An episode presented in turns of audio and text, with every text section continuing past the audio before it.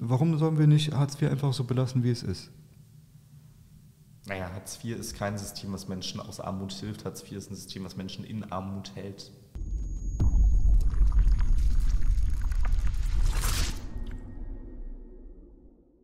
Hallo und herzlich willkommen zu einer neuen Folge von Heroes, entdecke deine Fähigkeiten.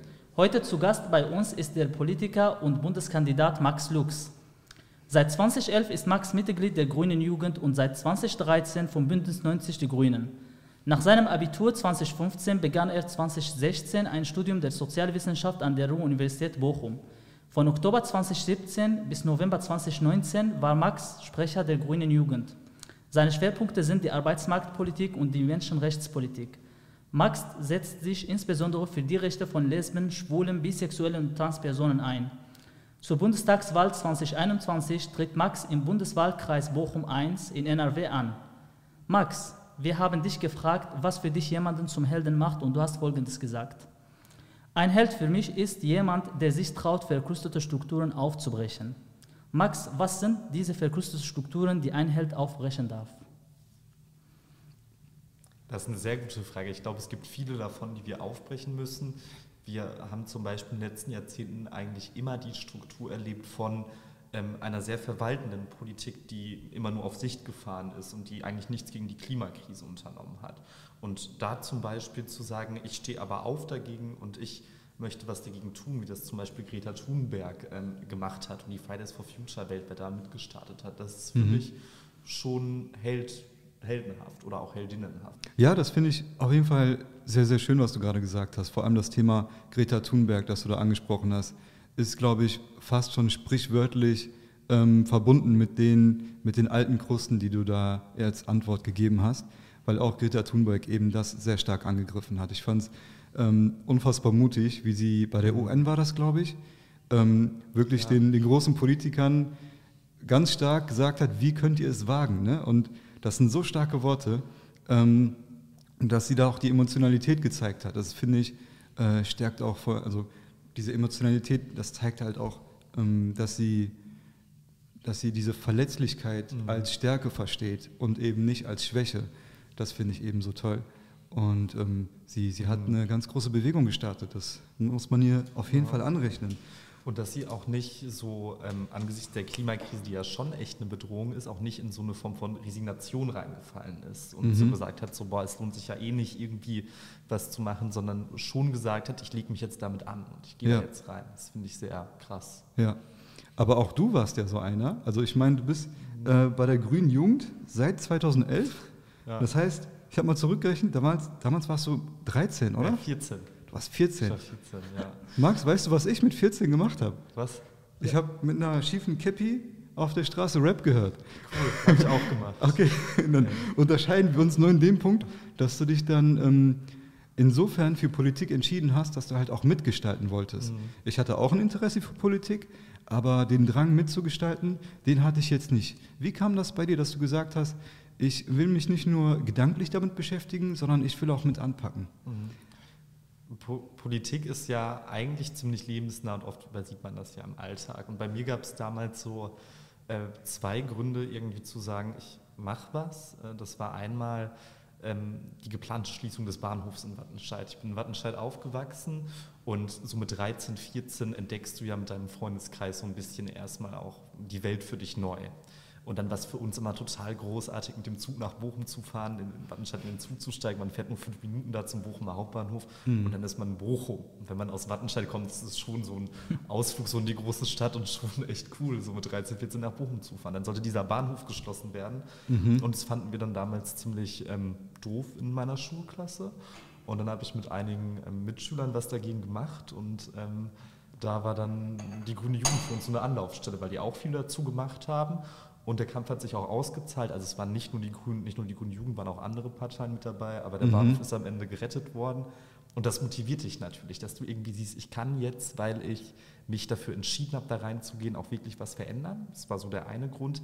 Und der andere Grund war, dass ähm, Wattenscheid damals ein sehr großes Nazi-Problem hatte, hat es heute auch immer noch ein bisschen, nicht mehr so sehr. Damals war die NPD-Landeszentrale mhm. ähm, da um die Ecke, von wo ich aufgewachsen bin. Und habe ich mit ähm, ja, auch einigen Mitschülern so eine kleine lokale Gruppe gegen Nazis gegründet und ähm, da haben uns die Grünen dann auch sehr drin unterstützt. Und genau, ja. das war dann so irgendwie für mich ein relativ klarer Bezugspunkt, obwohl ich jetzt eigentlich nicht aus einer Familie komme, die irgendwie klassisch grün tickt. Und durch eure Initiative wurde dann dieser Bahnhof nicht geschlossen? Auch durch unsere Initiative. Es gab noch viele andere Initiativen, ja. also zum Beispiel ähm, Serdar Yüksel, der damals auch schon im Landtag saß für die SPD, er hat auch sehr, sehr viel dafür getan. Ähm, aber eigentlich alle Lokalpolitiker und Lokalpolitikerinnen aus Bochum haben auch unheimlich viel dafür mhm. gemacht. Wir haben aber eben auch sehr viel dafür getan und so ist dazu gelungen. Also es war auch nicht so, dass der Bahnhof einfach geschlossen werden sollte, sondern es gibt ja diesen RRX jetzt, mhm. ne? diesen neuen Zug. Den Rhein-Ruhr-Express. Genau, den Rhein-Ruhr-Express. Und dafür, der sollte halt schneller fahren und da war im ersten Schritt die Planung, dass man den Wattenstadter Bahnhof davon ausgenommen hat, gestrichen hat und am Ende hat man eine Lösung gefunden, dass ähm, der Bahnhof Wattenscheid äh, trotzdem noch angefahren wird mit jedem zweiten RX, ja. wenn er fertig ist. Der soll ja jede Viertelstunde am Ende fahren zwischen Dortmund und Duisburg. Und das ist auch insofern ein Erfolg für Bochum, weil Bochum, glaube ich, nur eine von drei Städten in Nordrhein-Westfalen ist, wo der RRX dann, wenn er fertig ist, zweimal hält. Ja, Ach so. Also Düsseldorf, Köln und Bochum mit Wattenscheid. Und äh, genau, da kann man dann natürlich auch ein bisschen stolz drauf sein. Ja, also ich habe mich ja auch ein bisschen mhm. weiterhin beschäftigt. Ähm, erstmal finde ich es sehr spannend, dass äh, das so dein Start war in die Politik, dass du ähm, in deiner unmittelbaren Umgebung gesehen hast, dass da ein Problem ist oder etwas, was euch betrifft und da eben diese, diese innere Energie hervorzubringen, zu sagen, nee, da tun wir jetzt was dagegen, anstatt sich einfach nur zu beschweren. Ne? Es gibt ja auch die Möglichkeit, ähm, irgendwo auf der Facebook-Seite von des jeweiligen Bürgermeisters einen Kommentar zu verfassen, hey, total blöd, dass du den Bahnhof mhm. schließen willst. Und dann drückt man auf Posten und ist dann einfach ein bisschen sauer für sich selbst. Und ich finde das halt sehr bewundernswert, dass dann ähm, ein so junger Mensch mit 14 Jahren dann sagt, das lasse ich nicht auf mir sitzen. Das passiert so nicht und wir kämpfen jetzt dagegen, auch mit anderen zusammen. Ähm, Dankeschön. Ja, danke. Also danke. Ja, nee. Danke für das Kompliment. Ja, ja. also für, für mich und auch für viele, die dann damals da mitgemacht haben, war es irgendwie natürlich, so ja. dass man sagt, man hat ein Problem und man will jetzt was dagegen tun. Man kennt das Problem, man weiß, was die Lösung ist. Ähm, aber dieses Ding dann auch bei der Politik hängen zu bleiben, das ist natürlich auch nochmal was, mhm. was einen dann, also glaube ich, nochmal leichter fällt, wenn man auch so ein motivierendes Ereignis hat. Und dann habe ich aber auch ganz oft das Gefühl, viele Leute haben eben diese motivierenden Ereignisse ähm, bei Politik nicht.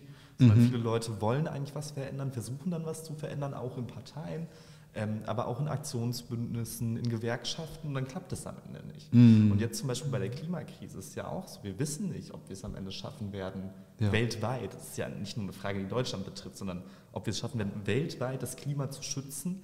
Und ähm, ich habe echt Angst, dass wenn das nicht gelingt, dass ähm, einmal uns ähm, existenzielle Ängste für die Zukunft ähm, einnehmen werden, aber andererseits auch, dass ähm, eine ganze Generation politisch eigentlich abgehangen wird. Mhm. Mhm. Das ist ja auch die große Unbekannte unserer Zeit, dass wir eben nicht wissen, ob wir die, die, die Wende eben noch schaffen, bevor das mhm. Klima einen, einen Zustand erreicht, der eben nicht mehr rückwend, ähm, rückläufig irgendwie zu, bewäl zu bewältigen ist. Ähm,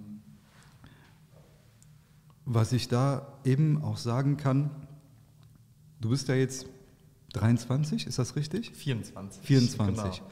Okay, tut mir leid. Alles gut. Ähm, bestimmt hast du öfter mal den Vorwurf gehört, hey, mit 24 jetzt gegen Axel Schäfer anzutreten, einen 70- oder 71-jährigen Mann, ist das nicht irgendwie unverhältnismäßig? Ähm, den ersten Gedanken, den ich mir da erstmal gemacht habe, natürlich ist ein großer Altersunterschied, aber ich möchte hier noch einmal betonen, er ist mit 13, 14 in die Politik reingegangen. Das heißt, du hast jetzt schon zehn Jahre Politik hinter dir. Ne, du hast jetzt nicht irgendwie letzte Woche oder so angefangen, sondern du bist jetzt irgendwie auch durch die Politik sozialisiert worden. Du bist quasi in der Politik aufgewachsen und ähm, möchtest jetzt weiterhin deine Schritte gehen. Und deswegen finde ich eben den, den Vorwurf, oder was heißt der Vorwurf, aber das Argument, du wärst irgendwie zu jung, da erstmal nicht haltbar. Aber wie gehst du damit um, wenn Leute das zu dir sagen?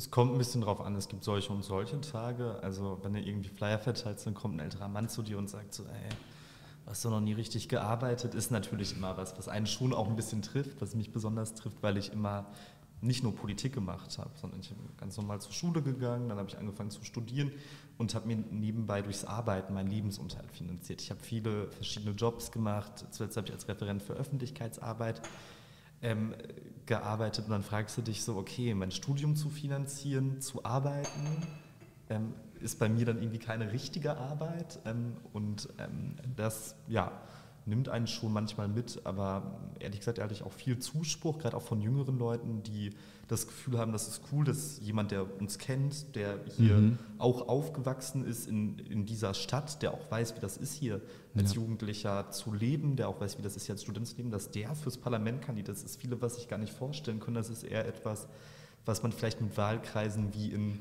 Hamburg, in Berlin oder in Köln assoziiert, aber nicht mit einem Wahlkreis im mittleren Ruhrgebiet. Mhm. So. Mhm. Und von daher ist es schon ein Statement. Ja, also es ist ja auch bekannt, dass im Bundestag ähm, die, die Altersgewichtung auch ungleich mhm. verteilt ist, dass da halt viel mehr über 40-Jährige, glaube ich, sind und ganz wenige unter 30.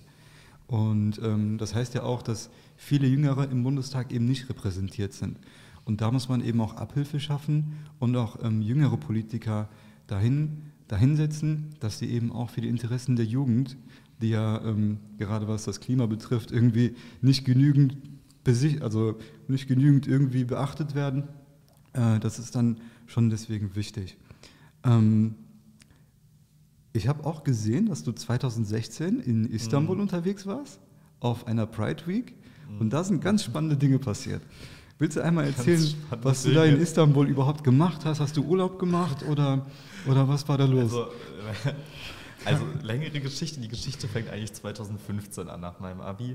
Mhm. Ähm, da wollte ich mit einer Freundin eine kleine Abi-Reise machen. Wir haben uns überlegt, wo wollen wir hinfahren, haben gedacht, ah, Istanbul fanden wir immer schon cool, da wollen wir auf jeden Fall hin.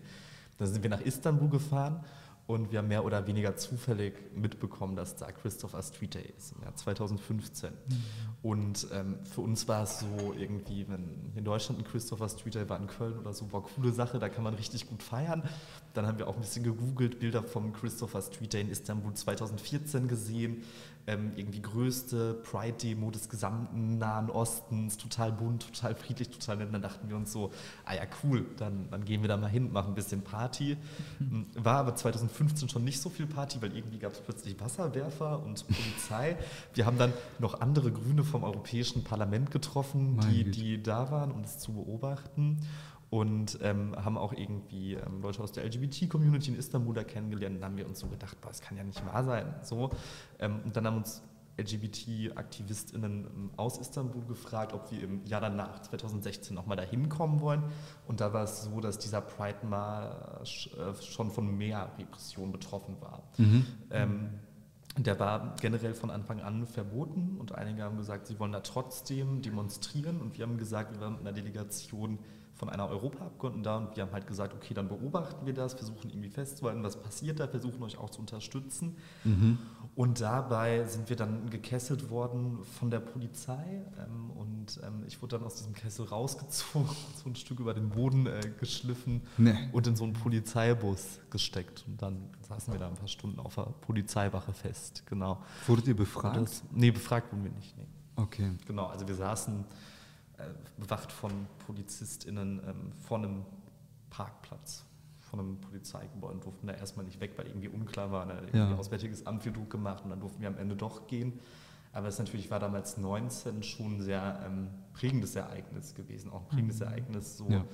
ähm, dass, glaube ich, so Schemata von Schwarz und Weiß nicht, nicht stimmen erstmal. Also es gibt nicht die Deutschen, die pro-LGBT-Rechte sind und die Türken, die dagegen sind, mhm. sondern ähm, das sind einfach Werte und es gibt Menschen, die, die unterschiedliche Positionierungen haben, egal ja, was für eine Nationalität sie da haben an der Stelle oder so. Aber schon auch zu sehen, dass Menschenrechte nichts sind, was einfach selbstverständlich ist. Ja. So, das ja. war schon ein krasses Gefühl. Ja, ja, ja. ja. Also, dass die Demo auch ähm, verboten wird, mhm äh, spricht da auch schon für sich. Mhm. Ne, dass da eine ganz klare, ähm, dass da eine ganz klare Meinung dahinter steht und dass man eben nicht möchte, dass bestimmte Personen ihre Stimme eben erheben oder zumindest ähm, ihre Lebensweise auf eine bestimmte Weise einfach zelebrieren. Mhm.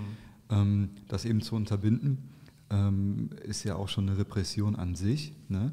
Und wenn du dann da eben zur Unterstützung auch dabei bist oder einfach mhm. nur als, als jemand, der sich dafür interessiert und vielleicht auch da einfach mitmarschieren möchte, ähm, und dann wurdest du einfach rausgezogen willkürlich? Ja, oder, oder? Genau, ich wurde einfach, also wir waren da eingekesselt von der Polizei, wussten auch nicht so ganz, was los ist. Ja. Und dann haben die mich irgendwann gepackt und mitgenommen, diesen Polizeibus gesteckt. Und das war natürlich für mich erst total dramatisch. Ja. So. Ja. Und ich war aber wirklich beeindruckt. Wir saßen dann da in diesem Polizeibus, der war so ein bisschen größer und dann waren auch Leute von äh, der Community in Istanbul dabei, die da auch reingezerrt wurden. Die waren so, ganz entspannt. Die waren so, nee, das müssen wir halt machen, hier zu demonstrieren, hier Widerstand zu leisten. Ich war so, ja. oh mein Gott, was passiert hier jetzt? Hilfe, ich werde niemals wieder nach Hause kommen. Und da fand ich schon auch krass beeindruckend, was das für ein Mut auch ist. Und ja. das sind für mich übrigens auch Helden, die, ja. die dann so einen Mut haben, den ich, glaube ich, niemals in meinem Leben haben werde. Da habe ich wirklich extrem viel Respekt vor. Und das hat mich dann auch motiviert, weiterzumachen. Der Menschenrechtspolitik, viele mhm. Sachen dazu organisieren, auch in einem engen Kontakt zu bleiben mit der mhm. Community, mhm. Leute dabei zu begleiten, wenn sie nach Europa auswandern mussten. Die Lage hat sich ja auch verschärft. 2019 war ich ähm, an der türkisch-syrischen Grenze, um da die Kommunalwahlen zu beobachten. Habe ja. mich da auch mit einer ähm, Community getroffen und es ist schon echt schlimm. Ja? Also ähm, in Istanbul geht es noch im alltäglichen Leben, mhm. aber da, ja, also ist einmal eine harte Repression durch die Gesellschaft dort, ja, mit ja. richtig vielen Stigmata. Komm ein bisschen näher ans Mikrofon. Mit richtig viel Stigmata, Feindlichkeit und gleichzeitig auch eine Bedrohung durch die Polizei und den Staat. Mhm. Und das in einer Region, die ja auch nicht immer friedlich ist, dazu noch. Und das ja. ist natürlich schon nochmal ähm, ja. ja, richtig krass ja, mitnehmend. So. Ja, die Türkei hat da natürlich ähm, in, der, in der islamischen Welt eine Sonderstellung. Also das ist ja das einzige muslimische Land, das die Anbindung zu Europa hat. Und gerade in Istanbul ist das ein ganz spannendes Mischmasch. Ähm, einerseits eben, eben dieses, dieses Konservative und andererseits auch eben dieses aufklärerische, liberale, das trifft da einfach aufeinander. Und ähm, die, die ganze westliche Küste ist halt mhm. relativ liberal geprägt, ja, aber Istanbul ist echt so, das ist ähm, ein Topf voller verschiedener Menschen und da ähm, gibt es eben auch irgendwie nichts, was es mhm. nicht gibt. Und man erkennt da eben auch die Widersprüche, die in der Türkei einfach auch vorhanden sind. Mhm. Und ähm, fand ich auf jeden Fall eine sehr spannende Geschichte, dass du äh, da dabei warst und eben dieses ja. Erlebnis auch hattest. Mhm. Ne? Was man ja über Mohammed sagen kann, mhm. ist, dass er sich ähm, sehr viel mit Persönlichkeitsentwicklung beschäftigt. Also ich kann dazu sagen, dass das eine Pflichtaufgabe der Menschen ist, sich weiter, sich immer zu verändern, weil alles um, sie, um uns herum sich verändert. Und die Veränderung wird sowieso passieren. Warum nicht zum Besseren? Und das passiert äh, durch Persönlichkeitsentwicklung. Du sagst also, es ist die Pflicht eines Menschen, sich weiterzuentwickeln. Ja. Ähm, wenn sich eben dieser Mensch weigert, was ist dann die Konsequenz? Dann entwickelt er sich nicht weiter, ne? da kannst du nichts machen. Ja, kann man nichts machen. Ne? Aber was heißt weiterentwickeln? Weiterentwickeln heißt immer besser zu werden. Also die Sehnsucht wirklich, ich meine wirklich Sehnsucht, immer äh, besser werden zu wollen. Und äh, das sage ich ganz laut. Und äh, es gibt viele Kritiker der Persönlichkeitsentwicklung und dass das uns leiden lässt und dass das äh, uns kaputt macht. Äh, aber ich denke nicht, dass, äh, dass wir kaputt dadurch werden, wenn wir, uns, wenn wir uns im Spiegel sehen und stolz auf uns sind, was wir gemacht mhm. haben. Ja, ja, mit Sicherheit. Ähm, du hast ja gerade auch davon gesprochen, dass viele das auch kritisieren. Und ich glaube, da, das kommt daher, dass viele so ein bisschen den Leistungsdruck mhm. auch einfach nicht so ein bisschen äh, wahrhaben wollen oder zumindest sich dem ein bisschen entziehen wollen. Mhm. Ähm, aber es ist nun mal so, wenn man in einem bestimmten Bereich erfolgreich sein möchte, dann musst du durch diese Entwicklung gehen und du musst dich selber verbessern. Also wenn, wenn du, Max, jetzt natürlich auf dem Stand äh, wie vor zehn Jahren wärst, dann wärst du bestimmt nicht Bundestagskandidat. Wenn ich, wenn ich mich nicht weiterentwickelt hätte, dann, ähm, dann säße ich jetzt auch nicht mit euch hier. Sehr guter äh, Anschlusswort. Äh, ich habe ja schon dir geschrieben auf Instagram, dass wir schon mal Fragen gesammelt haben von ja. unseren Zuschauern. Magst du, dass wir das jetzt stellen? Ja, sicher. Oder klar. möchtest du vorher etwas ansprechen? Nee, du kannst die Zuschauer Fragen ruhig stellen, dann gehen wir weiter mit dem Thema. Alles also mit klar. dem anderen Thema. Ja. Von, von Entwicklung zu fragen, interessant. Die erste Frage ist, äh, lieber Max, in den Gründungsjahren der Partei der Grünen wurden Sie für Ihre Anti-Haltung gegen den Krieg bekannt. Als die Grünen mit der SPD unter Schröder an die Macht kamen und eine Koalition hatten, haben Sie sich auf einmal am Kosovo-Krieg beteiligt. Heute gibt es die Aussage, wir sind gegen Krieg nicht mehr. Warum? Ich glaube, beim Kosovo hat man erlebt, dass auch gerade mit dem, mit dem Genozid an der muslimischen Bevölkerung da, dass es bei, bei Krieg und Frieden nicht schwarz und weiß gibt. Also einfach zu sagen, wir wollen keinen Krieg und dann schauen wir nicht mehr hin, das reicht, glaube ich, nicht, wenn man eine moralische Verantwortung ernst nimmt, so mhm. einfach nur zuzusehen und nichts zu machen. Die Grünen haben mit Sicherheit viele Fehler gemacht in dieser Regierungszeit und sie haben auch außenpolitisch ähm, bei, bei anderen Einsätzen mit Sicherheit Fehler gemacht. Ich glaube aber, es war auf dem damaligen Erkenntnisstand, auf dem, was man damals wusste und nach den Jahren des Wegschauens der CDU-FDP-Regierung von dem, was da schon passiert war mhm. in der Region, richtig, diesen militärischen Einsatz zu beschließen. Ja. Alles klar. Und, und deshalb haben sich die Grünen da, glaube ich, schon ein bisschen gewandelt, dass man jetzt einfach nicht sagt, so nie wieder Krieg und dann einfach wegschaut von dem, was in der Welt passiert, sondern eine Verantwortung ernst nimmt, aber auch gleichzeitig das versucht zu vereinbaren, diese Verantwortung wirklich als moralisches zu sehen und eben nicht als geostrategisches. Und das unterscheidet uns, glaube ich, bis heute von den anderen. Also mhm. wir wollen zum Beispiel auch als Lehrer aus dem Kosovo-Krieg eigentlich nie mehr militärische Einsätze nur unter einem NATO-Mandat, sondern wir wollen sie unter einem UN-Mandat, dass eben auch alle strategischen Akteure auch mitgenommen werden. Wir mhm. sehen jetzt bei Afghanistan, wie sehr es ein Fehler war, einen Militäreinsatz ohne UN-Mandat zu machen. Ja. Während wir versucht haben, da was zu leisten, haben Akteure wie China, Pakistan, Russland gegen uns gearbeitet, haben die Taliban wieder mit aufgebaut, besonders mhm. Pakistan, wenn wir das jetzt sehen.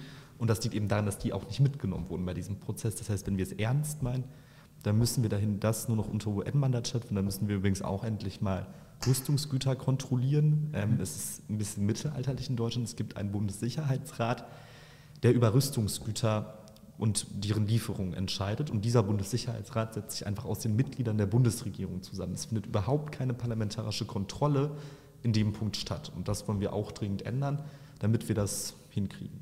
Ja. Dankeschön. Magst du was sagen? Ähm, also natürlich habe ich Gedanken ah, okay, dazu. Ja, ähm, ähm, ich finde immer gerne sagen. Ne? Also ja, okay. Also ich finde ja. gerade das mit dem UN-Mandat super wichtig. Ne? Die UNO ist ja ein legitimes Gesetzgebungsverfahren oder mhm. eine legitime Organisation, äh, wo sich ähm, alle Staaten dieser Welt, naja, nahezu alle Staaten dieser Welt verpflichtet haben, sich diesen Gesetzen eben zu beugen.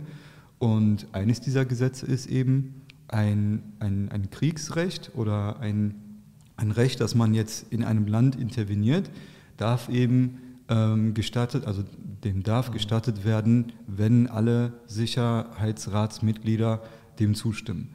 Dann ist das, glaube ich, auch sozusagen legitimiert. Ähm, ist natürlich super schwierig, alle ähm, zu einem Ja zu bewegen, weil da immer Interessen gegeneinander agieren.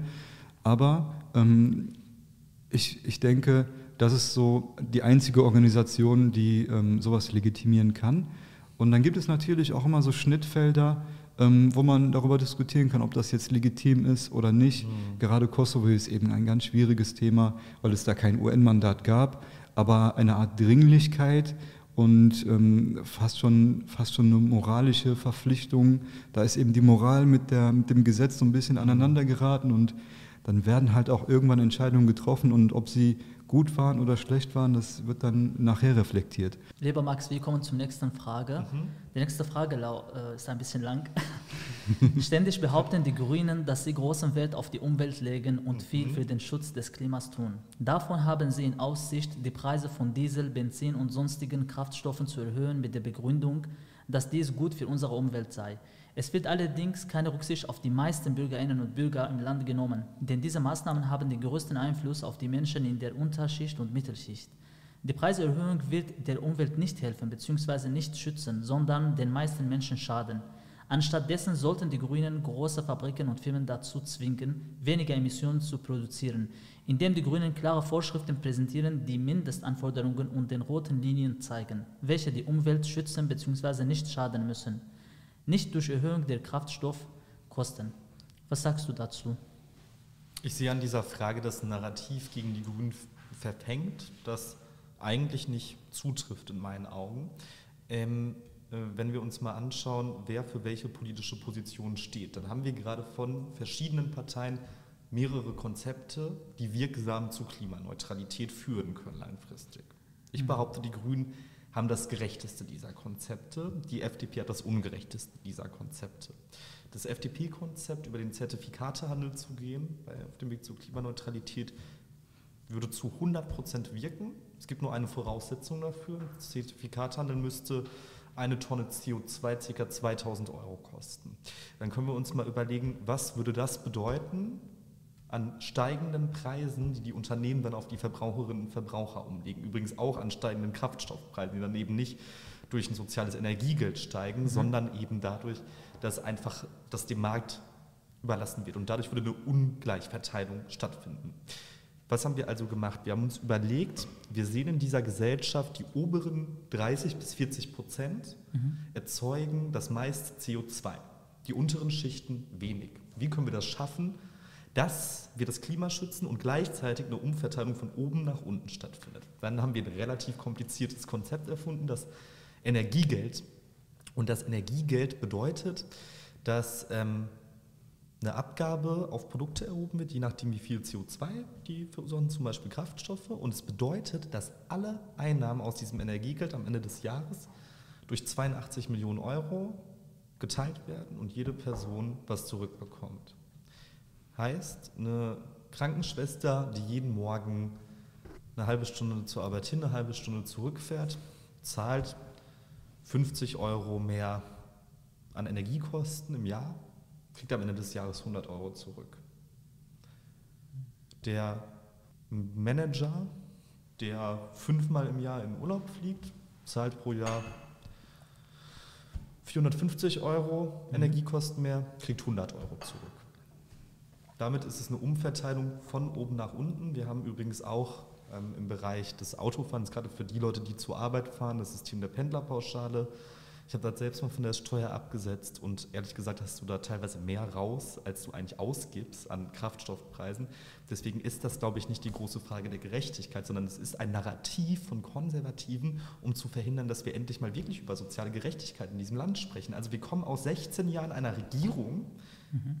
Ja, und haben ein und haben einen der größten Niedriglohnsektoren in Europa und die Union weigert sich bis heute den Mindestlohn auf 12 Euro zu erhöhen. Wir wollen das. Mhm. In Bochum lebt jedes dritte Kind in Armut. Sogar ein wow. bisschen mehr. 28 Prozent der Kinder in Bochum leben in Hartz IV. Wenn diese Kinder in den Sommerferien was dazu verdienen wollen, dann dürfen sie nicht mehr als 100 Euro im Monat verdienen. Danach wird 75 Prozent abgezogen. Ich wurde gekündigt wegen sowas, ne? Krass, krass. Ja, ich, ich habe eine krass. Arbeit gefunden ja. damals als Schüler. Ja. Mhm. Und weil die gesagt haben, tut mir leid, also du, du kommst einfach zu wenig und ich, ich kann halt ja. leider nicht mehr, Ach, krass. wurde ich einfach gekündigt. und dann hatte ich krass. gar kein Geld. Ja, heftig, ne? Ja, also das war, es war echt sehr, sehr blöd. Ja klar, aber da, da sieht man ja, wie, wie, krass wir Systeme haben, die Menschen aktiv in Armut halten. Mhm. Und wir haben Konzepte, um das zu ändern. Wir wollen eine sanktionsfreie Grundsicherung am relativen Armutslevel, wir wollen eine Grundrente, wir wollen eine Kindergrundsicherung, wir wollen eine Mindestausbildungsvergütung, wir wollen elternunabhängiges BAföG, ähm, wir wollen eine Kindergrundsicherung. Mhm. Und das, alle, das ist politisch möglich, aber es wird verweigert. Und dann wird gesagt, aber die bösen Grünen, die wollen den armen Leuten das Leben erschweren. Das finde ich schon ein bisschen absurd. Und das finde ich vor allem deshalb absurd, weil die höheren Kraftstoffpreise, die wir gerade zu zahlen haben, die ähm, haben nicht die Grünen beschlossen, die haben die Bundesregierung beschlossen. Und die Leute, die die höheren Kraftstoffpreise zahlen, die kriegen davon 0 Euro zurück. Das ist der wesentliche Unterschied zu unserem Konzept. Und damit ist es ein bisschen narrativ, um Klimaschutz zu verhindern. Ähm, bei der Frage von Vorschriften ist es ja total interessant schon irgendwie zu gucken, was sind eigentlich Vorschriften, die man braucht, was ist Innovationskraft, die man braucht. Das Problem ist, dass diese Innovationskraft, die eigentlich seit Jahrzehnten da ist, politisch verweigert wurde. Ich war vor ein paar Wochen bei WP in Gelsenkirchen, Scholven, die haben da eine riesengroße Erdölraffinerie. Mhm. Und die wollen mit dieser Erdölraffinerie, muss man sich mal vorstellen, eine Erdölraffinerie, ähm, bis 2050 klimaneutral werden, indem sie dann nur noch grünen Wasserstoff produzieren. Mhm. Die bauen gerade eine riesige Stromleitung zu einem Offshore-Park in den Niederlanden und wollen dann nur noch grünen Wasserstoff produzieren, die damit auch übrigens an Tankstellen beliefern, mhm. die Industrie im Ruhrgebiet versorgen. Und die haben jahrelang darauf gewartet, dass endlich mal eine Wasserstoffrichtlinie aus der Politik kommt, die sowas unterstützt. Das heißt, es ist was verschlafen worden und es gibt die Bereitschaft, was zu tun. Das heißt, Innovationskraft wird nicht erst entfaltet, indem man Nein zu Vorschriften sagt, sondern Innovationskraft wird dann entfaltet, wenn man politisch aktiv was dafür tut. Das ist das Gleiche beim Bau von Windrädern. Als Rot-Grün regiert hatten, ähm, hat, hatten wir ja gerade, ähm, zwischen 98 und 2005 hat ein Windrad von der Planung bis zur Fertigstellung sechs bis acht Monate gedauert. Mhm. Heute, unter der Koalition von CDU, CSU und SPD, braucht ein Windrad von der Planung bis zur Fertigstellung sechs bis acht Jahre. Mhm. So. Also, einmal muss man da was politisch für tun, dass Innovationskraft besser wird. Man muss auch entbürokratisieren. Zweitens Vorschriften. Ah, da habe ich, glaube ich, eine andere Meinung. Äh, nach dem Dieselgate äh, traue ich Audi und VW und so nicht, dass die einfach nur das Gemeinwohl im Blick haben, sondern ich glaube, die brauchen auch ruhig mal eine Ansage von der Politik und die Ansage kann auch sein, mhm. so, ihr müsst euch jetzt mal darum kümmern, mindestens genauso gut zu werden wie Tesla. Oh ja, Tesla. Ja. Also ja, die, die, die rennen ja den deutschen Automobilherstellern langfristig den Markt ab, wenn, ja. wenn, wenn, wenn, unsere deutschen Automobilmanager immer noch glauben, man ähm, sollte lieber irgendwelche Dieselstatistiken manipulieren äh, mhm. und die Leute mhm. verarschen, mhm. als äh, mal was für emissionsfreie Antriebe zu tun. Ja, ja gerade Tesla ist ja ähm, ein, ein sehr innovatives Unternehmen. Und was ich halt auch so bemerkenswert fand, äh, bemerkenswert fand, man kann jetzt über Elon Musk als Arbeitgeber viel sagen, dass, äh, dass er auch durchaus eine schwierige Persönlichkeit ist und ähm, auch die Arbeitnehmer ihn irgendwie nicht so sehr in Schutz nimmt, aber dass das Unternehmen an sich eine, eine unvorstellbare Innovationskraft eben ähm, emporbringt, das, das kann man einfach nicht ähm, bestreiten. Und dieses Elektrokonzept, was er um dieses Auto herum gebaut hat, das hat er ja allen anderen Autounternehmen zur Verfügung gestellt, mhm. kostenlos. Und ähm, das ist eben eine ganz andere Denke, das ist eine, eine ganz andere Art von ähm, Struktur und Innovation, die eben da zutage kommt. Dass man eben nicht alles unter Verschluss hält und nee, unsere, unsere Resources bleiben bei uns und wir geben nichts weiter ähm, und versuchen da auch irgendwie ein bisschen rumzutricksen bei den Zahlen, sondern dass man da eben ganz transparent ist. Das finde ich äh, durchaus lobenswert. Und ähm, auch ein bisschen schade, dass der eben nach Deutschland kommen muss und das ganze ja. Elektroauto-Ding irgendwie so ins, ins, ins, zum Laufen bringt.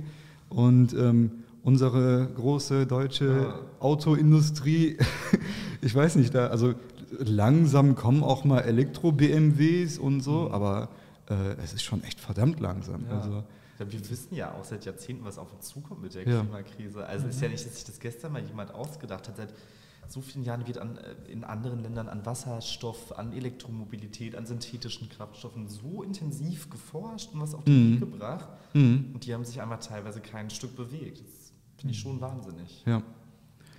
Meinst du, das liegt daran, dass sie eben ein, ein Working System haben und die sagen, ja, das läuft doch, jetzt brauchen wir doch nichts daran zu ändern?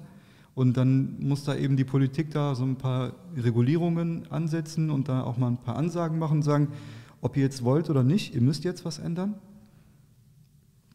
Ich glaube, es liegt auch ein Stück weit an nicht ernst nehmen. Also ich habe den Eindruck, dass es einfach echt lange nicht ernst genommen wurde, was wir für eine Bedrohung durch die Klimakrise haben, dass da wirklich auch viel jetzt endlich passieren muss. Mhm.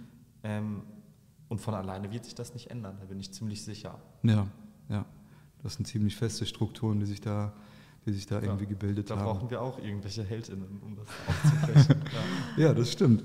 Und du gehörst einen von denen. ähm, wir sind ja gerade mitten im Wahlkampf mhm. und du hast ganz viele Wahlkampfveranstaltungen. Wie, wie läuft es denn so? Boah, es ist total aufregend natürlich. Also ähm, mit Menschen in Kontakt zu kommen, eigene Flyer zu verteilen, Leute haben irgendwie Fragen, wollen ein Selfie machen oder sowas, natürlich auch cool, macht auch Spaß. Ja. Ähm, der Nachteil ist natürlich, dass man echt äh, wenig Zeit hat gerade für Privates und so. Ähm, aber trotzdem gibt einem das viel Motivation und Kraft. Aber zwischendurch mal ein paar Stunden schlafen tut dann mhm. auch gut. Ähm, und man merkt natürlich auch als junger Mensch, dass es gerade auch was ist, wo man schon auch manchmal aneckt und provoziert, aber gleichzeitig gibt es auch so viele junge Menschen, mit denen man was zusammen kann, machen kann in diesem Wahlkampf. Ähm, ich bin auch Spitzenkandidat von der Grünen Jugend NRW, auch viel bundesweit äh, unterwegs und auch in Nordrhein-Westfalen unterwegs. Und dann zu erleben, wie so junge Menschen jetzt so total motiviert sind und alles noch geben bis Sonntag, das ist schon ähm, wahnsinnig beeindruckend. Ja, ja.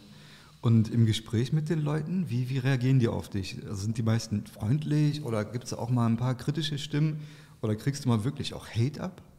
Hm, nee, es gibt unterschiedliche Erfahrungen, die ich mache. Also auf der Straße ist es meistens freundlich und viele mhm. Leute haben Fragen, viele Leute sind irgendwie interessiert, wollen auch wirklich sich bewusst entscheiden, wem sie ihre Erststimme geben, auch ein bisschen losgelöst von der Frage, welche Zweitstimme sie der Partei geben. Ähm, gleichzeitig ist es so, dass ich online auch viel Zuspruch erlebe, viele interessierte Nachfragen. Ich habe auch so ein äh, Format, das heißt Pilz und Politik. Da komme ich mit einem Kasten Bier vorbei in die Nachbarschaft oder die WG oder den Schrebergarten, da war ich auch schon. Und das ist mhm. natürlich total schön, einfach auch locker mit Leuten ins Gespräch zu kommen, selbst wenn es jetzt keine grünen WählerInnen sind, aber dass du einfach so diese Erfahrung, den Austausch hast, nimmst du ja auch was raus ja. mit. Ähm, ich muss sagen, dass ich schon aber auch echt viel ähm, Hass zwischendurch mal abkriege. Ich kriege so ab und zu Hassnachrichten auf Instagram, ähm, auch mal längere und was für mich ein bisschen neue Erfahrung, ich bin ja auch schon länger in der Politik und ich habe eigentlich ähm, noch nie Hass abbekommen, weil ich schwul bin und das erfahre ich in letzter Zeit schon. Ach, und es okay. macht mir ein bisschen Angst, ob es da vielleicht auch so eine Form von gesellschaftlichem Backlash gibt. Mhm. Ähm, aber am Ende des Tages äh, geht mir das auch nicht so nah. Wie, ja. Mhm. Wie gehst du damit um? Also wie reagierst du auf diesen Hass? Hm, offensiv. Also neulich mhm. habe ich zum Beispiel einfach mal so einen Screenshot von einer Hassnachricht in Insta-Post gepackt, weil ich mir gedacht habe, so wer, wer solche Nachrichten schreibt, der der muss auch dann damit rechnen, dass es öffentlich gemacht wird und äh, ich werde dann dazu nicht schweigen. Also mhm. an der Stelle ist mir es auch wichtiger, in die Offensive zu gehen und jemanden offen zu legen, der solche Nachrichten schreibt, als irgendwie mich datenschutzkonform äh, zu verhalten. Ich finde, mhm. jemand, der solche Nachrichten schreibt, der von seinem Klarnamen, mhm. Der sollte sich nicht auf den Datenschutz berufen. Ja. Cool. Also ich finde, ähm, deswegen bin ich auch so ein bisschen für den Klarnamen im Internet ähm, weil so eine Anonymisierung, mhm. auch wenn sie Vorteile hat, eben ähm, auch den Nachteil mit sich bringt, dass sich Leute Dinge erlauben, ähm, die sich eigentlich nicht erlauben dürfen. Mhm. Und ähm, dass sie dann eben ganz schnell mal irgendwelche Sachen reintippen, ähm, die dann total unter die Gürtellinie gehen und auch ähm, überhaupt, überhaupt in keinster Weise verständlich sind. Das ist dann auch keine Meinungsäußerung mehr, das ist dann einfach nur eine stumpfe Beleidigung. Ähm, meistens diskreditiert sich das von selbst, muss man auch dazu sagen.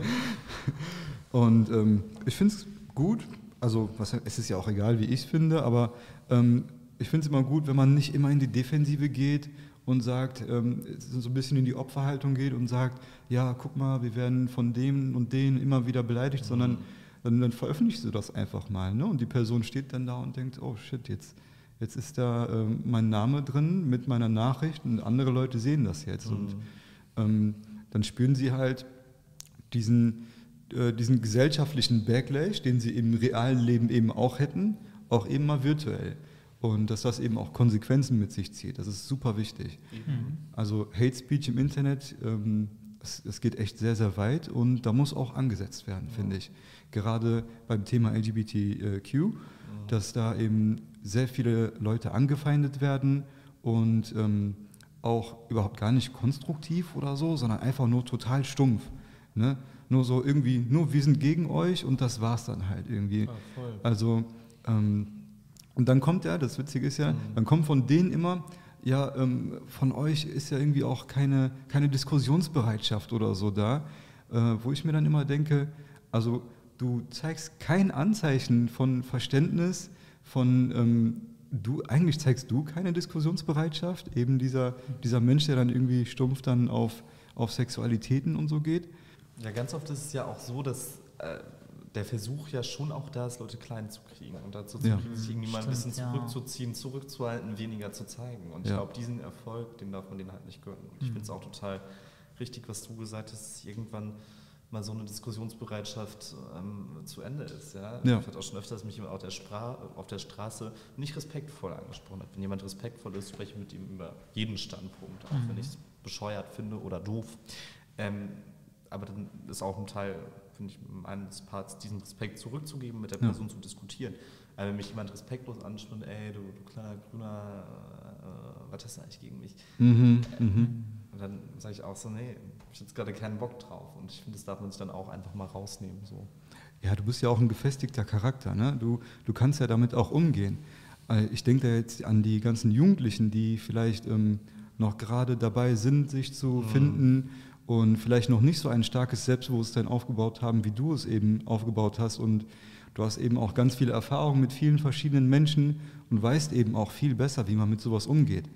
Aber ähm, Jugendliche, die dann äh, mit sowas konfrontiert werden und dann vielleicht gemobbt werden, ähm, die haben ähm, leider diese Kapazitäten oft nicht. Und deswegen finde ich es immer ganz wichtig, dass es da Vorbilder gibt, die dann nach vorne schreiten und eben auch so ein bisschen Paroli bieten und zeigen, dass man damit ganz offensiv umgehen kann und dass es da auch nichts gibt, was man äh, verheimlichen müsste. Ich habe mich so ein bisschen mit dem grünen Wahlprogramm auseinandergesetzt. Cool. Und ein bisschen ist gut. Ich habe heute den ganzen das Tag darauf verwendet. viel. Da hat die Bachelorarbeit, glaube ich, sehr drunter gelitten. Ja, Ja, auf jeden. Fall. Ich habe mir das Ganze durchgelesen und äh, es ist traumhaft. Also Das ist fast zu schön, um Aber wahr zu sein. Also ich habe mir, das- ich hab mir das durchgelesen und dachte, ja, das 1,5 Grad Ziel soll ähm, erreicht werden, kompletter Verzicht auf fossile Energien. Ab 2030 sollen nur noch emissionsfreie Verkehrsmittel zugelassen werden. Und ähm, da gibt es auch noch ganz viele andere Sachen. Ähm, 3,5 Prozent der Wirtschaftsleistungen soll in Bildung und Forschung investiert werden. Alle Finanzanlagen müssen mit einer Nachhaltigkeitsbewertung äh, zertifiziert werden, sodass eben alle Anleger ähm, damit transparent auch umgehen können. Ähm, die Privatisierung von Krankenhäusern stoppen oder rückgängig machen. Also hör mal, das ist eine Forderung. Ähm, Super, ne? Cool. dass ihr das, wenn ihr dann mit den Linken koaliert, dass das durchgeht, ist ja klar. Kriegt ihr das aber auch bei der SPD durch? Ja, ist die Frage. Die SPD kommt ja aus ähm, der Regierung, also von den 16 Jahren unionsgeführter Bundesregierung, Ja. waren zwölf Jahre zusammen mit der SPD. Äh, merkt man beim Blick auf die Kinderarmut, finde ich jetzt nicht so viel von, von der, von der großen Sozialdemokratie. Mhm. Ähm, und wir erleben ja auch, dass die SPD gerade auch zum Beispiel im Ruhrgebiet eine sehr strukturkonservative Partei ist. Ähm, wir erleben auch, dass die SPD anders als wir nicht so sehr klar sagt, sie will ohne die Union regieren. Wir sind bereit, ohne die Union zu regieren. Ich kann mir auch gut vorstellen, ähm, mit der Linkspartei über eine Regierung ähm, zu sprechen. Ähm, Und bei der SPD hört man da eher manchmal skeptische Sachen. Ich finde es dann auch sehr spannend, dass Olaf Scholz sagt, ah, aber wir brauchen dieses Bekenntnis der Linken zur NATO vom Herzen. Ach. Und ich finde, da, da findet eine Diskursverschiebung in außenpolitischen Fragen statt. Also, dass die FDP maßgeblich mit daran beteiligt war, im großen Stil Waffen nach Saudi-Arabien zu liefern, das ist dann nicht schlimm. Aber dass die Linke bescheuerte Kritik an der NATO hat, das ist dann schlimm. Das ist ja eine Frage von auch Abwägung und Prioritätensetzung. Das finde ich spannend.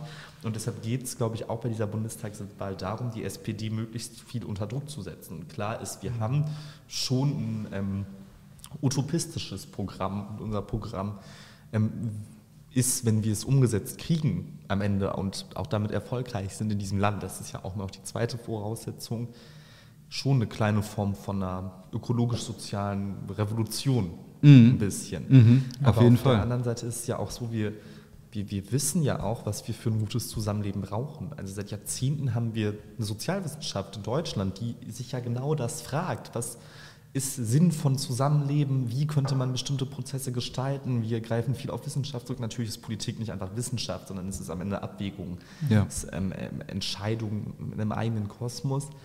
Ähm, und da versuchen wir das schon durchzusetzen. Und ich hoffe, dass wir selbst wenn wir nicht alles hinbekommen, mit der SPD jedenfalls einen Teil davon hinkriegen, das ist, glaube ich, gerade mit Blick- Blick auf die Klimakrise einfach essentiell, aber es ist auch mit Blick auf die Gesellschaft noch essentieller fast, dass es dann dabei auch gerecht zugeht. So, und wir nicht erleben, dass diese Gesellschaft dann noch weiter auseinanderfällt. Das wäre, glaube ich, das Fiasko für die Zukunft. Ähm, ja. Und es geht aber auf jeden Fall, wenn überhaupt, nur mit der SPD und Ja. nicht mit der Union. Also in der Union sehe ich überhaupt keine Bereitschaft, irgendwas an Politik zu verändern. Ähm, wenn man sich da gestern Armin Laschet im Trial anschaut, das Einzige, was er zur Sozialpolitik zu sagen hat, ist Abwehrkampf ähm, gegen Klimaschutz. Das Einzige, was äh, die Union bei, bei der Geflüchtetenpolitik zu sagen hat, ist, wir brauchen eine europäische Lösung. Ja, wir waren in den letzten 16 Jahren an der Regierung von Europas größter Volkswirtschaft und hätte diese europäische Lösung ja. mal auf den Weg bringen können, statt an diesen ähm, wahnwitzigen Dublin-Abkommen festzuhalten. Also das war, war genau diese Regierung. Diese Partei ist darüber hinaus ja auch noch korrupt. So, wenn wir uns das mit den Maskendeals anschauen, oh ja. wenn wir die mhm. Aserbaidschan-Affäre sehen und die müssen ganz dringend aus der Regierung raus. Und darum geht es, glaube ich, am Ende auch. Und ich glaube, dann wird es auf jeden Fall schon zumindest ein Stück besser. Ob wir alles davon umgesetzt kriegen, weiß ich nicht. Aber ich glaube, wir können damit schon auch sehr konkret den Alltag von Menschen verbessern und das ist wert. Ja, ja gerade so Sätze wie wir brauchen europäische Lösung ähm, und dann die Frage, die dann gestellt wurde, eben nicht zu beantworten, ist für mich dann auch mhm. oft einfach nur ein bisschen Phrasendrescherei. Ähm, kurz zu, zu dem Umweltkonzept, zum Thema Klimaschutz, mhm. das ist ja sehr prominent bei den Grünen. Ich denke mal, das ist so der, der einzige Bereich, korrigiere mich, wenn ich falsch liege, wo ihr eben sehr wenig kompromissbereit seid. Kann ich das so behaupten? Nein. Okay. Nein, kannst nicht behaupten. also. Nein, sorry. Nee, mhm. Äh, äh, also mir, also mir persönlich ist auch die soziale Gerechtigkeit sehr wichtig. Mhm. gerade wenn jetzt spekuliert wird über eine Regierung von SPD, Grünen, FDP, mhm. sage ich, da gibt es aber große Probleme in dem Bereich. So. Und was für uns auch wichtig ist, ist, äh, die Grünen sind ja nicht nur eine Partei, die aus der Umweltbewegung hervorgeht. Wir hatten ja auch viele andere Bewegungen, Lesben- und Schwulenbewegung, eine Weltbewegung, Frauenbewegung, Friedensbewegung, ja. ähm, die, die in der Mündung der Grünen Partei sind und dann übrigens ja auch noch die Bürgerrechtsbewegung aus der DDR, die wir übernommen haben ähm, im Bündnis 90, deswegen heißen wir auch Bündnis 90 die Grünen. Und ich glaube, dass Essenz und Übereinkunft dieser Bewegung auch in der Frage von Menschenrechten liegt. Und ich glaube, dass das für meine Partei auch ein sehr wichtiges Anliegen ist und dass wir da auch wenig kompromissbereit sind. Wir wollen keine Obergrenzen. Wir wollen diese, wir erleben diese Abschottungspolitik Europas an den Außengrenzen, die ja auch von den nationalen Regierungen Europas getragen wird, als eine der größten moralischen Schanden mhm. dieser Zeit so. Und da wollen wir was dran ändern. Und wenn mhm. Wir in eine Regierung gehen, dann werden wir da auch thematisieren, dass wir endlich Lager wie Moria oder jetzt Karatepe endlich evakuieren können, die Leute zum Beispiel hier holen können. Das ja. ist, glaube ich, auch was sehr wichtig ist. Aber klar, Klimaschutz ist das, was, was unser Markenkern ist. Das ist auch das, worüber sich alle einig sind bei uns in der Partei. Das ist ja. das, wo uns einfach Millionen junger Menschen ihre Zukunft anvertrauen. Und da ja. wollen wir am liebsten keinen Schritt hinter zurückgehen, auch weil wir wissen, dass, also Fridays for Future kritisiert uns ja auch und zu Recht, die sagen, euer, selbst euer Konzept ist nicht mal ambitioniert genug. Und wenn ja. wir dann da zurückgehen würden, das, ja. das wäre ja auch ein krasses Ausmaß. Ja, mit Sicherheit. In den letzten Monaten äh, haben Kinder und Jugendliche darunter gelitten, dass sie äh, viel Gewicht ähm, bekommen haben und äh, genau ihre Gesundheit hat auch darunter gelitten. Die Grünen jetzt haben das Ziel bis 2030 dieses Problem um 30 Prozent bzw. Äh, um 15 Prozent zu senken. Äh, also das heißt die Inaktivität der Kinder. Wie, wie geht das? Wieso, wie stellt sich die Grünen das vor? Ja, es ist ja eine Zielrichtung. Also wir wollen jetzt niemanden irgendwie zwingen, so 10 Kilometer am Tag zu joggen oder so ähm, sondern wir wollen die Strukturen im Bereich Sport verbessern. Wir haben in Deutschland erlebt, dass zum Beispiel massiv ähm, Schwimmbäder ähm, kaputt gespart werden, ja, auch weil die Kommunen nicht da rein investieren können. Wir brauchen einen Fonds für die kommunale Infrastruktur damit es wieder möglich wird, solche Angebote zu schaffen. Gleichzeitig wollen wir eben auch die Sportvereine unterstützen. Die haben halt auch in der Corona-Pandemie besonders gelitten. Dadurch ist auch viel Bewegung weggefallen. Wenn wir uns anschauen, ist ein großer Teil des Sports in Deutschland immer noch vereinsgebunden. Und ähm, ja, die wollen wir halt besser finanziell ausstatten. Darüber hinaus wollen die Grünen die Privatisierung von den Krankenhäusern stoppen bzw. rückgängig machen. Äh, wie wollt ihr das machen? Ja, wir haben ja das Problem in Deutschland, dass nicht alle Krankenhäuser gemeinnützig äh, arbeiten. Also es gibt ja unterschiedliche Rechtsformen davon. Einige gehören sowieso den Kommunen, andere werden von Kirchen, von anderen Einrichtungen organisiert oder von gemeinnützigen Trägern. Ähm, also zum Beispiel die Knappschaft als Krankenversicherung enthält auch ein gemeinnütziges Krankenhaus in Bochum. Sowas finden wir erstmal nicht schlecht. Aber wir wollen eben weg von der Gewinnorientierung im Bereich der Krankenhäuser und wir wollen das Profitmachen an der Stelle verbieten. Das heißt, wir wollen keine Krankenhäuser mehr, die als Rechtsform nur eine GmbH sind oder nur mhm. eine AG sind, sondern wir wollen eben Krankenhäuser, die an den Auftritt des Gemeinwesens gebunden sind. Und dazu wollen wir auch in einem weiteren Schritt, ähm, im ersten Schritt eben das Profitmachen mit Gesundheit stoppen und im zweiten Schritt wollen wir auch dafür sorgen, dass Krankenhäuser nicht nur nach Bettenanzahl irgendwie finanziert werden, sondern auch wirklich nach dem, was sie anbieten. Also dass es mhm. zum Beispiel auch eine Gynäkologie gibt, was ja total wichtig ist als Geburtsstation. Und gerade im ländlichen Raum in Deutschland haben wir die Situation, dass du teilweise 60, 70 Kilometer fahren musst mhm. bis zum nächsten Krankenhaus. Und genau das wollen wir da ändern. Wir bleiben beim Thema Gesundheit, äh, mhm. Max. Äh, die Grünen wollen auch private und gesetzliche Krankenversicherung abschaffen und das durch Bürger äh, Bürgerinnenversicherung ersetzen. Wie, wollen, wie wollt ihr das machen?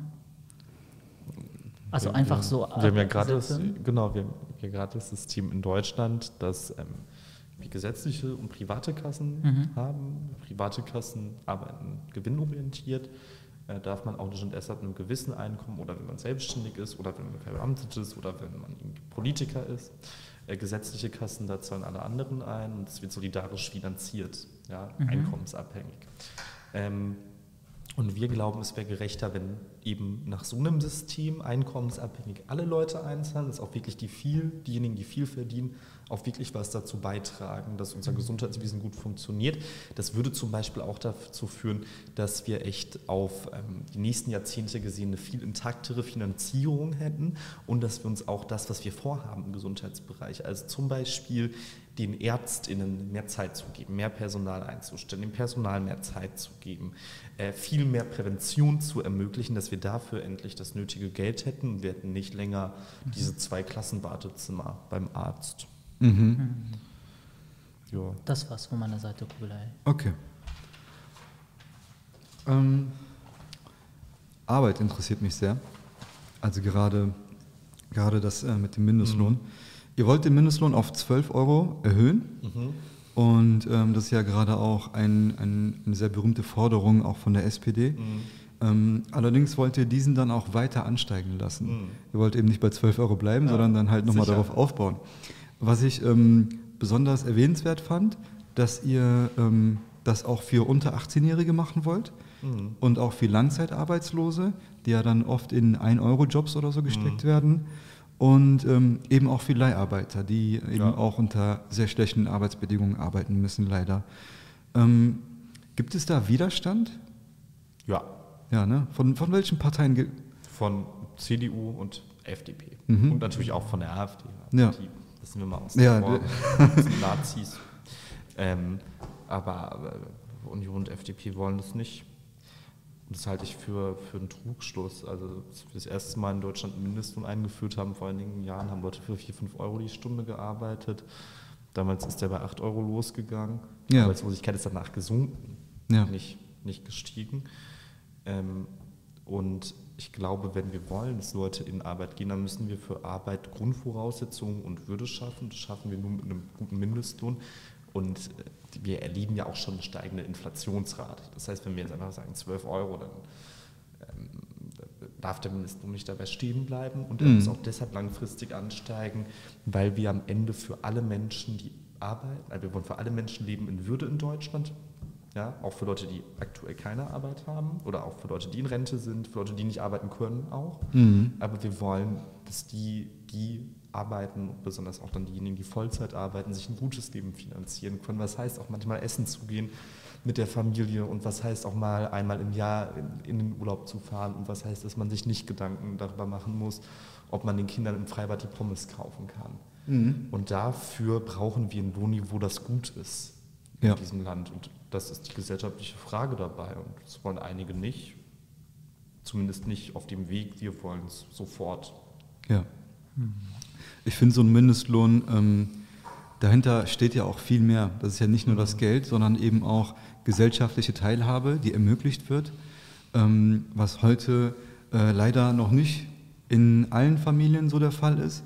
Eben, da gibt es noch viele Familien, die sich Gedanken machen müssen, fahren wir jetzt in den, ins Freibad oder fahren wir jetzt in den Urlaub oder bleiben wir lieber alle zu Hause und ähm, warten mhm. ab, bis wir ein bisschen mehr Geld haben. Ähm, und ich habe mir mal angeschaut, wie die FDP dagegen argumentiert. Was, was mhm. ist denn überhaupt deren Gegenargument gegen Mindestlohn? Also mhm. beim Thema Mindestlohn habt ihr die Moral auf eurer Seite. Äh, wenn man sagt, wir wollen den Mindestlohn mhm. erhöhen, sind erstmal generell alle dafür. Natürlich, mhm. mehr Geld, wer will das nicht? Äh, die FDP sagt aber, nee, das sehen wir nicht so.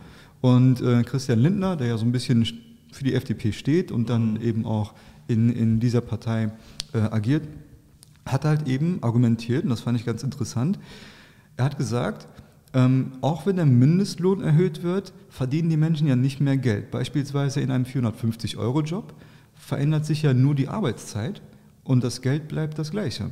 Du verdienst mehr mhm. und arbeitest weniger, hast aber im Endeffekt immer noch das gleiche Geld zur Verfügung. Und er meinte, es wäre halt viel besser, wenn man nicht beim Geld ansetzt, sondern bei der Möglichkeit, mehr zu arbeiten. Ähm, wie wäre es jetzt, wenn man ein, eine Fusion schafft mit ähm, mehr, mehr Geld, mehr Stundenlohn und gleichzeitig auch ähm, die Möglichkeit, so Aushilfsjobs auf 600 Euro zu erhöhen? Mhm. Damit äh, könntet ihr der FDP ähm, Strich durch die Rechnung machen. Das ist eine interessante Idee für so Sondierungsgespräche, wenn es dazu kommt.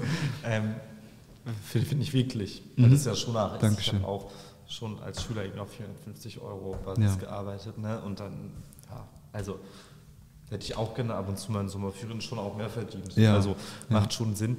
Ähm, ich glaube, das Problem, was wir bei Minijobs haben, ist das, was wir eigentlich von Gesellschaft erwarten. Wir wollen mhm. eine Gesellschaft, wo Leute mhm. gute, unbefristete Arbeitsplätze haben. Wir wollen eine Gesellschaft, wo Studierende im Idealfall nicht neben der Uni jobben müssen, sondern wir wollen das BAföG abschaffen, eine Studiengrundsicherung einführen ähm, mit einem Betrag, der zum Leben reicht und den man übrigens dann auch nicht zurückzahlen muss am Ende.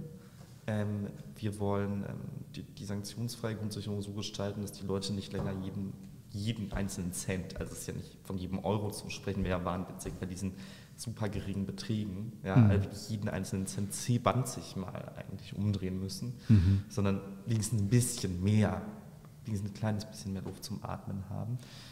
Ähm, und äh, genau, das ist uns da sehr wichtig, mit der Perspektive darauf eben wegzukommen von diesen 450-Euro-Jobs, dass sie nicht mehr möglich sind. Dass die alleinerziehende Mutter, die als Krankenschwester arbeitet, nicht noch vielleicht einen 450-Euro-Job an der Tankstelle machen muss, ja. sondern dass unser Modell der Kindergrundsicherung angreift, was dafür sorgt, dass sie für ihr Kind dann vielleicht noch 850 Euro im Monat bekommt und durch ein gerechteres Steuersystem am Ende noch 100 Euro mehr netto raus hat, sind dann fast 950 Euro im Monat mehr.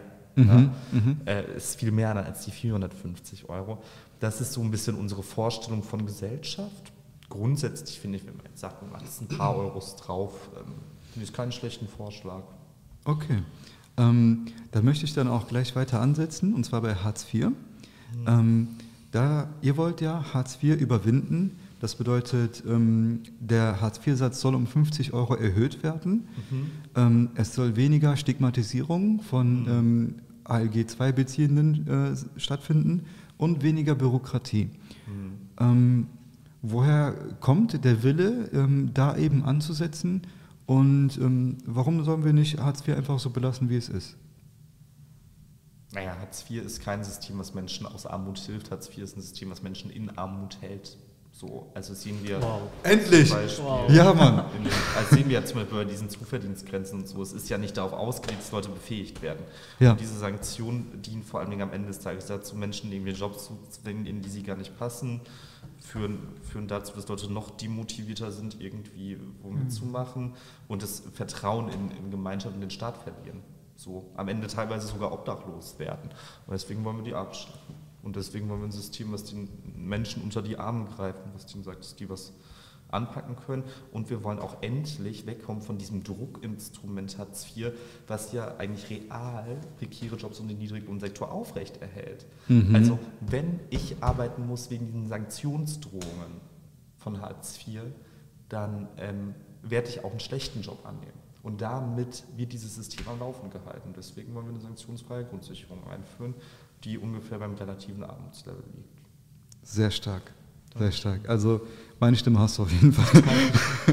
ähm, zu, zu, Hartz IV mhm. muss man eben auch sagen, dass ähm, sich viele Ämter weigern, Langzeitarbeitslose umzuschulen, sondern man möchte die ganz gerne dann in Jobs stecken, die eigentlich keiner machen möchte mhm. und wo halt auch die Langzeitarbeitslosen mhm. oft sagen, ich würde viel lieber wie jeder andere auch in einem festen, sicheren Job arbeiten und jetzt nicht den ganzen Tag nur ähm, Teller sauber machen. Ja, sicher. Und es gibt halt auch Leute, die, die, die hängen vielleicht 10, 20 Jahre in der Langzeitarbeitslosigkeit und die ja. haben große Probleme. Ja. Die brauchen gute Infrastruktur für psychosoziale Beratung, Unterstützungsangebote und halt nicht irgendwie noch eine Gängelohn drauf. Ja. So. Und eben europaweit haben wir den ja. größten Niedriglohnsektor. Ja. Und ähm, die Menschen, die dann körperlich dazu in der Lage sind zu arbeiten, die gehen dann in die Leiharbeit. Genau. Und da haben die Unternehmen eben die Möglichkeit zu sagen, ähm, vielleicht geben wir dir einen festen Vertrag mhm. hier in der Industrie, vielleicht aber auch nicht. Arbeite du mal und gib mal dein Bestes und dann schauen wir einfach ja. mal. Und dann ist es halt meistens so, ob du gut arbeitest oder schlecht arbeitest, dadurch, dass sie nach einer begrenzten Zeit, also nach einem Jahr, mhm. glaube ich, gezwungen sind, einen festen Vertrag zu geben, sagen sie dann, nee, keine Lust, dir einen festen Vertrag zu geben, wir äh, bezahlen Leute lieber weniger Geld und ähm, such dir jetzt mal eine andere Firma. Und dann fängt das gleiche Prozedere nochmal an. Äh, da wollte ich dann eben auch nochmal sagen, dass ihr da ähm, euch in der Partei sehr viele Gedanken zugemacht mhm. habt und äh, manifeste Lösungsansätze habt, die sehr, sehr zu unterstützen sind. Das ähm, ist schon auch echt interessant, weil uns ja so ein bisschen dieses Ding anhaftet, wir sind die, der, der Partei der Besserverdienenden und so, was auch objektiv nicht stimmt. Also ähm, durchschnittliches Mittelschichtseinkommen ist unserer Wiederinnenschaft, was aber statistisch bei uns der Fall ist, ist, dass Grüne äh, durchschnittlich deutlich höhere Bildungsniveaus haben, wo vielleicht dieses Narrativ kommt. Aber ehrlich gesagt, wenn man äh, ein Kunstgeschichte-Studium abgeschlossen hat im Master, ja, dann ist es auch keine Seltenheit, dass man danach ein paar Jahre arbeitslos ist, vielleicht auch in Hartz IV landet. Also es sind ja ganz unterschiedliche Kontexte, aus denen gesellschaftliche Realität entsteht und auch bei uns irgendwie geformt wird. Und mich stört das auch sehr, dass die, dass die Grünen dieses Stigma haben. Ich versuche da auch was gegen zu machen, aber es ist mhm. schon, ja, es ist schon sehr weit Dankeschön. verbreitet und es ist, glaube ich, auch ähm, teilweise eine, eine, manchmal auch ein bewusstes Narrativ von anderen Parteien. So. Wahlkampf halt, ne? Ja. Da werden auch unfaire Mittel ja. eingesetzt. Ich bin mir sicher, Max, dass wir ähm, die ganze Nacht noch darüber sprechen könnten, also über das Wahlprogramm. Und ähm, ich genieße das Gespräch mit dir und ich möchte mich noch einmal bei dir bedanken für, für dieses tolle Interview, das wir hier mit dir hatten. Ähm, das ist wirklich ein Erlebnis, für mich auch. Und wir kommen langsam zum Endgespräch. Vielen Dank an euch beide für die Einladung. Danke sehr. Ich finde es auch mega interessant, eure Perspektiven so aufzunehmen. Und ich finde es voll geil. Ja. Wir ja. sitzen hier in Bochum Querenburg um 23.24 Uhr und reden irgendwie über Politik. Also in der Gemeinschaftsküche. Ja, in der Gemeinschaftsküche vom Studio. Ja, aber es ist ja geil. Ja. Das ist ja auch so ein bisschen das, wo ich schon, ich weiß, ich komme hier halt her, da hat man natürlich immer so einen Stolz, den man mit seiner Stadt verbindet. Aber ich habe auch das Gefühl, Bochum ist eine viel politischere Stadt als so mhm. andere. Und das finde ich toll. Ja, ja. Ja, zum Endgespräch hat Mohammed Fragen vorbereitet mhm. und ich übergebe das Wort. Genau, der letzte Teil äh, lautet kurze Fragen, kurze Antworten. Okay. Es müssen aber nicht kurz sein. Die Antworten meine ich. Genau. Das ist ja echt nett. Max, welches ist das beste Buch, das du bisher gelesen bzw. gehört hast? Das Gegenteil von Einsamkeit von äh, Marina Keegan. Hm, cool. Was ist das Geheimnis eines glücklichen und erfüllten Lebens?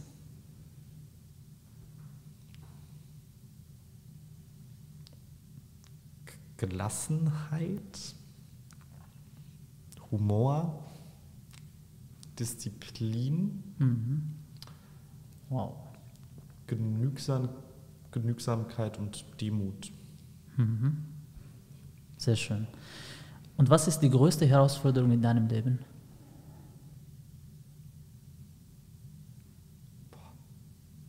Keine Ahnung. Also ich glaube, ähm, man hat ja immer wieder im Leben Herausforderungen, die ganz unterschiedlich sind und auch davon abhängig sind, wo man gerade steht. Also als ich 16, 17 war, war es für mich noch eine Herausforderung, das Abi irgendwann zu schaffen. Dann ist es für mich irgendwann eine Herausforderung zu studieren.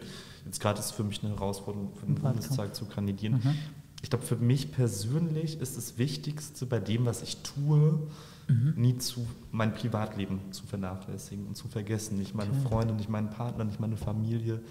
Ich glaube, dass ähm, auch gerade Politik, und ich bin ja jetzt auch schon länger dabei, so ein bisschen dazu einlädt, das alles manchmal auszublenden, abzustellen, sich nur hundertprozentig auf die Sache zu konzentrieren.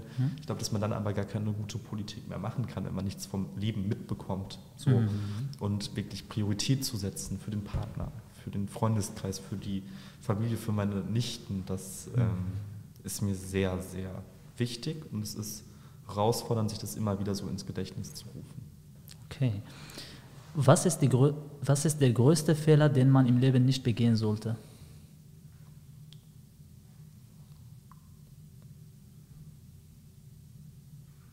Jemanden töten Mhm. sollte man nicht machen. Ehrliche Antwort. Man sollte auch niemanden verletzen, beleidigen.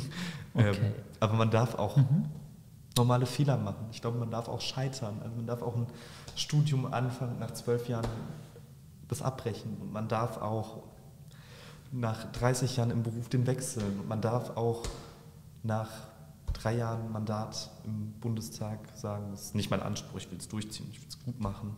Ähm, Und das werde ich auch, da bin ich sehr sicher. Aber ich habe auch nichts dagegen, wenn Leute dann irgendwie nach drei Jahren im Bundestag sagen, so, bei der nächsten Mal trete ich nicht nochmal an, sondern ich will nochmal rausgehen nach den vier Jahren dann und ich will nochmal was, was anderes erleben. So, das finde ich, finde ich gut. Und ich glaube, wir neigen sehr schnell in dieser Gesellschaft manchmal dazu zu sagen, ah, du musst aufpassen, bestimmte Fehler nicht zu machen, aber Fehler gehören am Ende auch zum Leben dazu und Scheitern ist ein großer Gewinn. Cool. Die letzte Frage ist, was ist der Schlüssel zum Erfolg? Ich glaube Überzeugung. Ich glaube nicht unbedingt so sehr Disziplin. Ich glaube auch nicht so sehr Ordnung. Bei mir glaube ich Ordnung ist sowieso überhaupt schon verloren. Ich, das hat natürlich alles damit zu tun. Also du kannst nicht erfolgreich sein, wenn du undiszipliniert bist. Ähm, aber die Tatsache, die man spürt, glaube ich, wenn man von etwas überzeugt ist und dafür brennt, wie viel Energie das in einem hervorbringt, Dinge auch manchmal zu schaffen, von, von denen man nicht glaubt, dass man sie schaffen kann. Ich hatte es schon so oft, ja, als ich meine erste Rede auf so einer Bundespartei von den Grünen gehalten hast, da stehst du da vor, vor, vor, vor 2000, 3000 Leuten. So, ja, bist gerade mal 19. Wir bedanken uns erstmal bei Max, dass er hierhin gefunden hat und sich auch die Zeit genommen hat für diesen Podcast. Und dann bedanken wir uns bei Interkultur Ruhr für die Förderung dieses Projektes und natürlich bei Dirk Schmidt für die Projektassistenz. Und wir sagen bis demnächst. Tschüss. Ciao. Danke für die Einladung. Tschüss. Gerne. So I pick my heart up off the floor, move my feet closer to yours, catch my breath and I say, I'm the one you're looking for. So come on, come on, dance a little dance. Take my hand, darling, take a chance. You be my queen, I'll be your king. Show you everything that you've been missing, shorty. So come on, come on, dance a little dance. Got me in a trance in just one glance, so don't wait no more. Shorty. Oh, girl, I see you over there hesitating, deliberating.